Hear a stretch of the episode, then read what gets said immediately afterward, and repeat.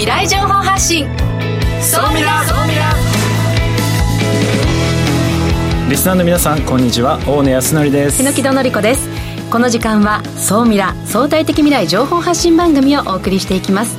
ニュースや情報をもとに仮説を立て予測することが可能な相対的未来につながるヒント総ミラをいち早くリスナーの皆さんにお届けしていく情報番組です。パーソナリティは大野康則さんです。よろしくお願いします。よろしくお願いします。そして日本能率協会総合研究所マーケティングデータバンクエグゼクティブフェロー菊池健二さんです。はい、えー、こんにちは菊池健二です。今日はですね足元景気の話をちょっとしてみたいなと思ってます。あいいんでしょうか？悪いんでしょうか？さあどっちでしょうか？はい楽しみにしています。さあそして本日未来コンパスゲストはこの方です。株式会社中小企業の力代表取締役山下圭介さんです。よろしくお願いいたします。よろしくお願いしますあの中小企業の力って多分ねおそらく総ミラのゲストのあゲストというかあの番組見てる方もウェブで見たことあると思うんですよね、はい、で要は中有名タレント10分の1でキャスティングができるっていうサービスなんですけど内容がねいまいち分からなかったんですよ。私。はい。一体どどこが運用してるんだろうと どういう仕組みでこれができてるんだろうと。あビジネスの観点で気になったわけですね、はい、なので今日はですねどういうなどういう事業をやってなぜそれをこう作ったのかその辺たっぷりお話をお聞きしたいなと思っております。山下さん根掘り葉掘り聞きますね。どうぞよろしくお願いいたします、まあ、何でも何でも聞いてください。よろしくお願いします。この番組は YouTube でも配信しています。YouTube はラジオ日経の番組サイトからご覧いただけます。こちらもぜひチェックしてください。それでは番組スタートです。この番組は日本能率協会総合研究所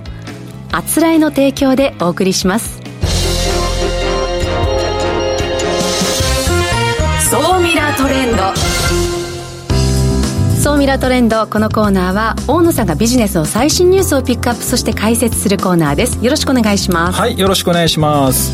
今週は2つ、えー、ピックアップさせていただきました、はい、えー、1つ目はですねあのトヨタとかソニーとかソフトバンクとか NTT とか。そうそうたる。そうなんですよ、はい、日本の主要な企業8社がですね揃って半導体の国産化に向けて新会社を設立したっていうのを発表したんですよ、ええ、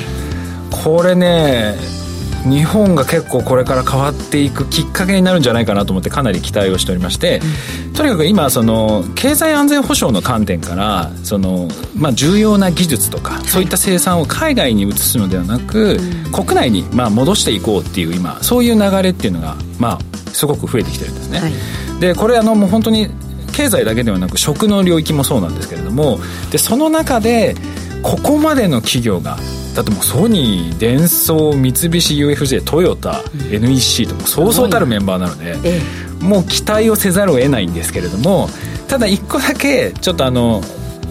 頑張ってほしいなと思ってるのがこれだけの大企業が揃うとまとめるのがすごい大変なんですよ。ああ誰が旗振り役なんだろう。そうなんですよ。でその後本当にそれがうまく回っていくのかどうか空中分解しないかなっていう心配はありつつも、はいこれぜひね頑張っていただいて今後のやっぱり日本のあの経済を支えていくのに非常にこの半導体ビジネスの重要なポイントになってきますのでこれねぜひ成功してですね。本当ですね。台湾の半導体メーカー TSMC が、まあ、熊本に新工場日本にね、はい、作りますね。はい、はい、いやそうして台湾の企業をまあ誘致して日本の国内で雇用を生み出す。それもいいんですがやっぱり国産の半導体でやっぱり経済安全保障の観点からどうにかねまとまっていきたいなという思いありますね。そうなんです。でさらにこれだけ今あの会社が集まっていてあの世界でまだどこも実現できていない新しい半導体の生産をやろうと、はい、で今その実力できてないので2ナノメートル以下の半導体の生産っていうのがまだできてないらしいので、うん、それをこう目指していくと。でやっぱり日本の強みであるその製造装置とか素材っていうのはもともと得意なので、まあ、そういったものもうまく使いながら、はい、あのここの部分を実現したいということで。で経あの経産省もかなり力を入れて今やっていて。そうですか。これちょっとね頑張ってほしいなと思っております、で続いて、うん、はいあのパワー X あのソーミランゲストでもね来ていただいた。伊藤 CEO はい、はい、であの15億資金調達をしたっていうニュースが出たんですけれども、えー、一番注目なのはですねあの11月時点で売上がですねわずか4か月で1366億円受注してるんですよ。あすごい。すでに。地蓄電池。すごくないですか？ベンチャー企業でわずか設立して1年も経ってない会社が1366億円いやもうこのベンチャー企業ちょっともうずば抜けてるなと思って。もともと ZOZO 出身のそうですね。もともとご自身で起業されて ZOZO に事業売却をし、えー、ZOZO スーツとかそういうのやられた後、はい、まあこう退任されて、まあ、パワー X を設立されたんですけど、えーはい。やっぱりあのこだわってらっしゃるのが圧倒的なスピードで圧倒的な実績を出してとにかくスピード感を持って事業を進めていくんだって、ね、ゲストでもおっしゃられてましたけれども、はい、もうその言ってる通りになかなか半、まあ、4か月で1300億円を受注するっていう企業はあんまり見たことがない。でもそれだけこう蓄電池送電技術っていうところに今注目が集まっていてそのパワー X の技術力にも評価があるということですね。そうですね。もうこれからですね本当この蓄電池ビジネスっていうのは右肩上がりでも成長していくのはもう間違いないので、はい、まあ、これからさらにまあ成長していくんじゃないかなとかなり期待をしております。さあそしてであの、まあ、ちょっとまとめますとですね、うん、まあ、国内の半導体製造っていうのが加速していきますとで、まあ、経済安全保障の観点からいろんな分野で内製化の動きっていうのが、まあ、起きているっていうところと、まあ、エネルギー蓄電池ビジネスが国内でも本格化してくるということでそれに関連するようなビジネスも同時にあの急成長するのでこの2つの部分では本当に新しいビジネスっていうのが生まれる可能性がかなり高いというかもうすでに生まれつつあるので。ここの部分はですね自社でどういうことができるのかっていうのをですね皆さんもちょっとぜひ一度検討していただいてかなりビジネスチャンスじゃないかなと思ってますのであのこの辺の部分も注目していただければなと思います。で今週の世界初なんですけれども、うん、あの世界初で津波の避難を呼びかけるドローンの運用がですね仙台で開始をされました。でこれがすごいのがですね、えー、防災無線を活用するのもそうなんですけれども例えば防災、えー、大津波警報が発動されると自動でこのドローンが飛び立ってですね、うん、勝手に、えー、避難警報を出したりだとか、はい、海の方に行って避難誘導指示をするみたいな感じで,、えー、そうですか。自動というのが非常に素晴らしくて、はい、こういったものがどんどん広がっていってですねこういう犠牲者っていうのが少しでも減らればいいなというふうに思っています、はい、ここまでは総ミラトレンドでした。一旦 CM です。相対的未来情報発信総ミラ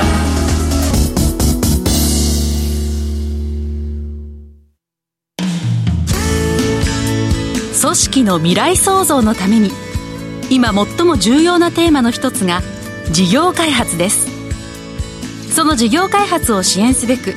スペックホルダーと日本能率協会総合研究所あつらいの3社が新サービスをスタートしました。まずは総ミラウェブサイトから。モンジュ MONJU プロジェクトのバナーをクリック。専用サイトからご相談ください。総ミラー総研教えて菊池所長。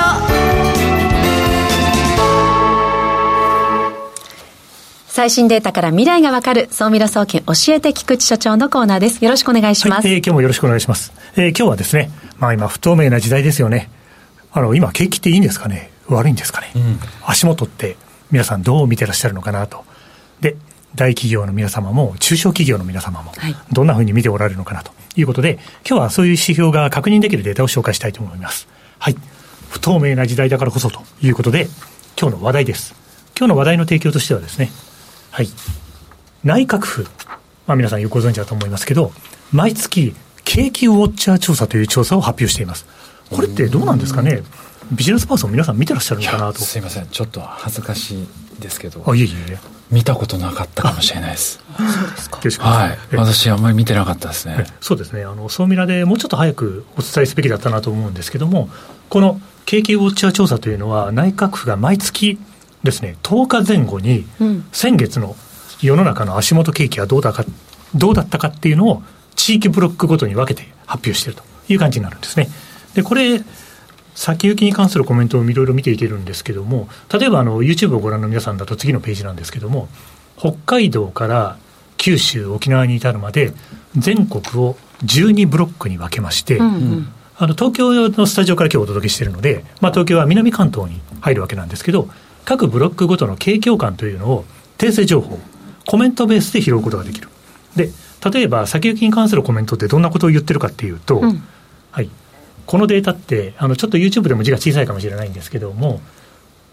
これからの景気の先行き感を要するに二重丸とか丸とか×とかで、はい、いろんな立場の人がコメントを言っている。例えば百貨店の方が今あなかなか調子いいですよと、はい、二重丸と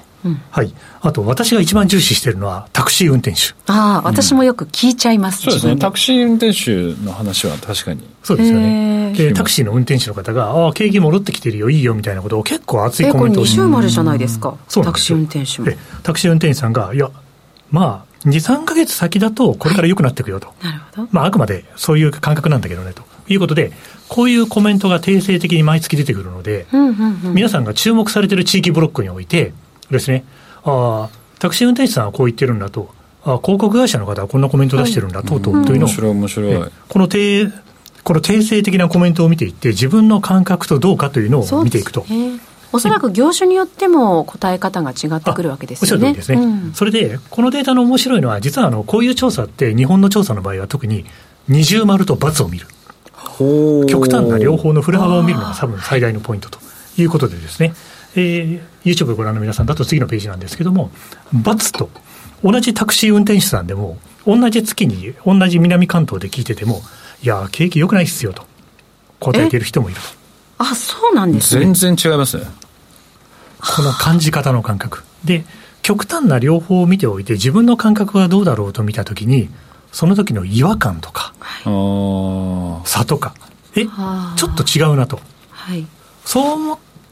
った時に次に何をやるかっていうのが結構大きかったりします。で、これは多分あの景況感を見るときに足元景気の感覚を家計という観点から見ると。で、もう一つ実はこのデータって面白くてですね、企業視点もあるんです。家計の観点で見るのと企業の観点でいくと、例えばディスプレイ業の方が、ウィズコロナにもうみんな慣れてきて、だんだんいい感じでシフトしてるよというコメントをする人もいれば、輸送業の方や金融業の方が、暮れに向けて今こんな感じになってきてるよねと。そんな感じで、ここも同じように二重丸と×を見る。そうすると、同じ業態の人でも考え方とか捉え方っていうのが随分違うんだねと。それを見ながら、これからどうなっていくみたいなことを考えていく。そういう時に、このデータを毎月見ておくと、その変化にも敏感になれるし、狙ってる地域がどうなってるかも見られるし、これは全ビジネスパーソンにですね、知っていただきたいのと、今紹介した企業編というのが意外と見落とされている。ですから、まあ、そういうなリスナーの方にはですね、ぜひ見ていただきたいなというふうに思っております。はい、では、今日の視点をまとめておきます。はい。で、まあ、内閣府景気ウォッチャー調査、ラジオでお聞きの皆様はそう検索いただいて、ぜひご自身の注目されている地域をご覧ください。で、感覚とのズレや違和感を感じてください。その後何をするかといえば、街へ繰り出す。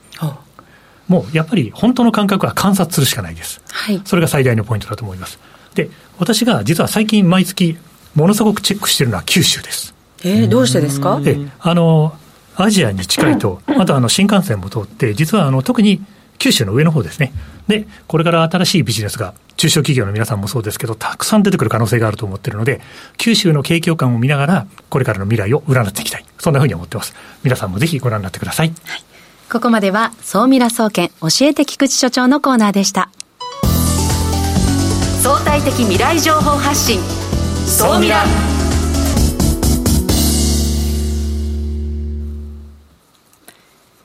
ここで JMA システムズグループのあつらえからのお知らせです。ウェルネス経営にもっとワクワクを。企業のウェルネス経営を強力にサポートするウェルネスエール。ウェルネスエールは従業員の健康管理をアプリで行う法人向けサービスです。健康管理をチームで楽しみ、意欲的に参加する。だから続く。新しいウェルネス経営の形をウェルネスエールが提供します。詳しくは、ウェルネスエールで検索。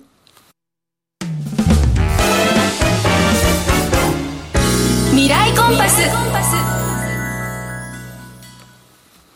未来コンパス。このコーナーは未来への羅針盤。コンパスを手にすべく魅力あるゲストをお招きし、最先端情報をお聞きするトークコーナーです。本日のゲストを改めてご紹介いたします。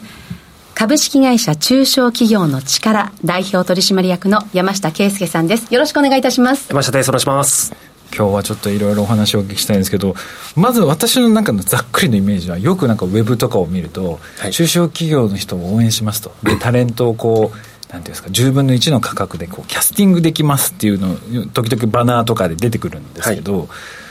本当に10分の1でキャスティングできるサービスなんですか？あそうです。はいできます。これどどういうサービスをご提供されてる事業の会社になるんですか？えっとまあ、なんですか、まあ、普通普通にこうやっぱりタレントさんをこう一人こう使おうと思うと大体まあ5 6千万円ぐらいかかそうですね。結構そんなかかるかかるもう記者会見するだけでも300万400万とかかかるし、はい、もうポスターとかそういうチラシにするともう2 3 0万普通に、はい、普通にかかります。そうでそれをですねあの、まあ、中小企業限定まあ、もう日本の会社の99.7%中小企業なので中小企業限定で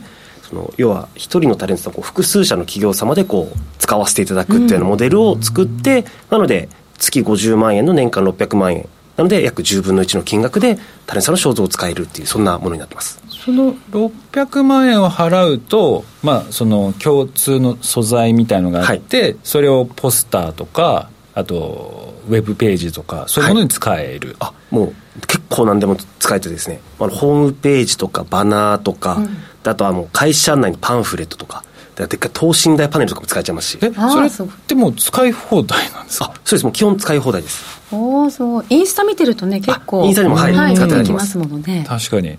あと、動画も最近やられてる。動画もあります。はい。だから、プロモーション映像も作れる。そうです。え、タレントさん動くんですか？じゃないですよね。えですね、これもちょっと特殊でですね、こうなんか前半と後半だけ、タレントさんに動いていただいて、真ん中のところだけ、もともとありものの、企業様が作った会社紹介の動画なんかをバコッとはめ込むと、はい、あの一つのストーリーなみたいな構成になってます。やっぱりこのあの一流タレントさんが出てくるとやっぱり思わず見てしまう。だからこそ知らない企業に出会うっていう経験を最近数多くしているので、うん、あタレント効果ってやっぱりあるんだなっていうことを改めて気づいてます、ね、やっぱり見ちゃいますよね、うん、あのパンフレットとかにもやっぱタレントさんが入ってると、はい、だからそういう意味では、それが、まあ、低価格で活用できるというのは、すごくあの魅力的なサービスだなと思うんですけど、まず限定となるのが、中小企業じゃないとだめそうです、はい、中小企業の定義っていうのは、どういう設定されてる？一応あの、中小企業庁が定める中小企業の定義。にそれに沿ってっていう感じなんですね。私、そもそもね、この中小企業応援プロジェクト、政府主催だと思っていたんですそうそうそう、私も最初思ってました。でもあの株式会社。そうです。えー、中小企業の力が運営されている、はい、だからま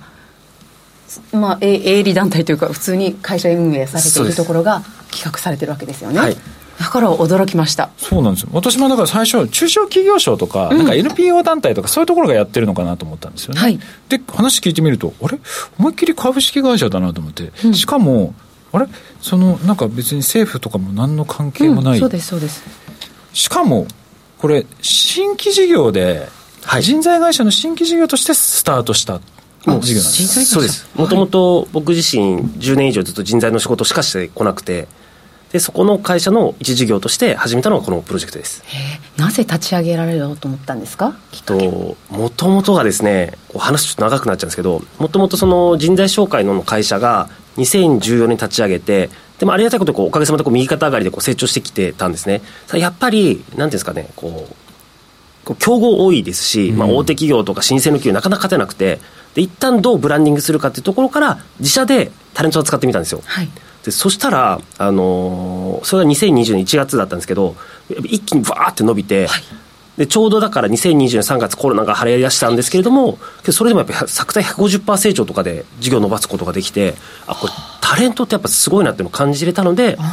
じゃあもっと有名タレント使いたいよねっていうことでいろいろ調べたところ、まあ、到底こう手が出る金額じゃなくてですね、うん、なんかどうにかしてこう自分たちみたいなこう中小ベンチャーでもこう有名タレント使えないかなっていうのがずっとこう頭の中にあって、ええ、で同時にあのコロナ前は1000社以上あったそのお取引先の企業様っていうのが緊急事態宣言出た後200社まで減っちゃってですね、でも800社の中小ベンチャー企業様からも採用もできないくらいこうダメージ受けてますって相談を受け、僕たまたま調子が良かったので、まあ、やっぱこれまでお世話になった方たちに対して何か恩返しできないかなっていうところがまた頭の中に浮かび、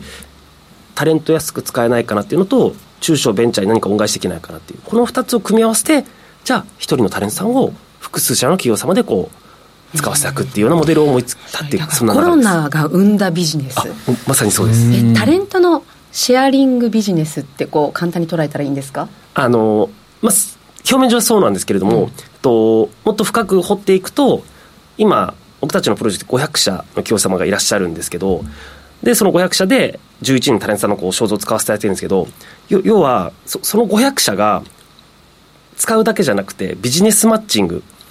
要はお互いいいサービスを持っているからこそ成長している成長しているからこそタレントを使っている。その成長企業様同士が手を組むことによってよりシナジー生まれますし。であとはその SDGs の支援もしてるんですけどやっぱり一社で SDGs やろうと思ってもなかなか手が出ないんですよ中小企業様だと、はい、それをみんなでやるからこう大きなインパクトを与えられるとかっていうこともやっているので総じてあの中小企業を元気にするプロジェクトっていうようなことをやってます。今おっしゃったその SDGs でいうと例えばあの森林に関して何か活動したい、まあ、何千万、うん、何億円出さないとできないようなプロジェクトを、はい、まあ、何百社か集めてお金をまとめれば、はい、あのそれに SDGs に貢献してますということを中小企業としても言える。そうなんです。はい。まあそうですよね。100社とか集まったらね1社10万とかでも大きい金額になってきますもんね、はい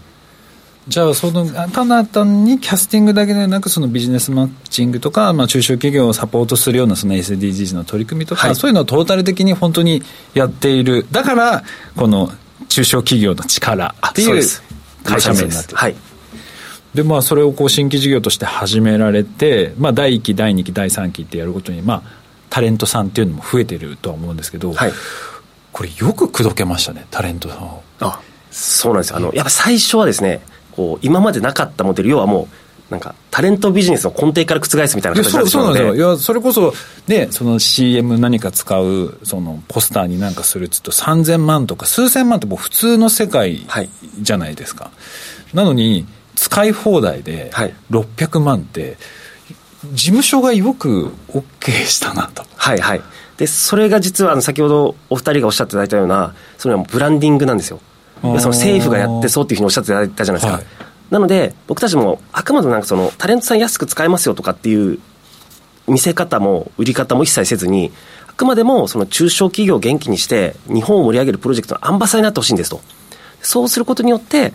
価値の安売りではなく要は社会貢献的な活動に積極的に関わるタレントとしてのこうブランディングになりますしそのブランドができた状態でこう複数の企業様がこう露出してくれるといやもうタレントさんとしての価値はどんどん上がっていくわけじゃないですか。で結果的にそれでこうテレビだったりドラマだったりのこう話がこう入ってきますよねみたいな話をこうさせたいところ、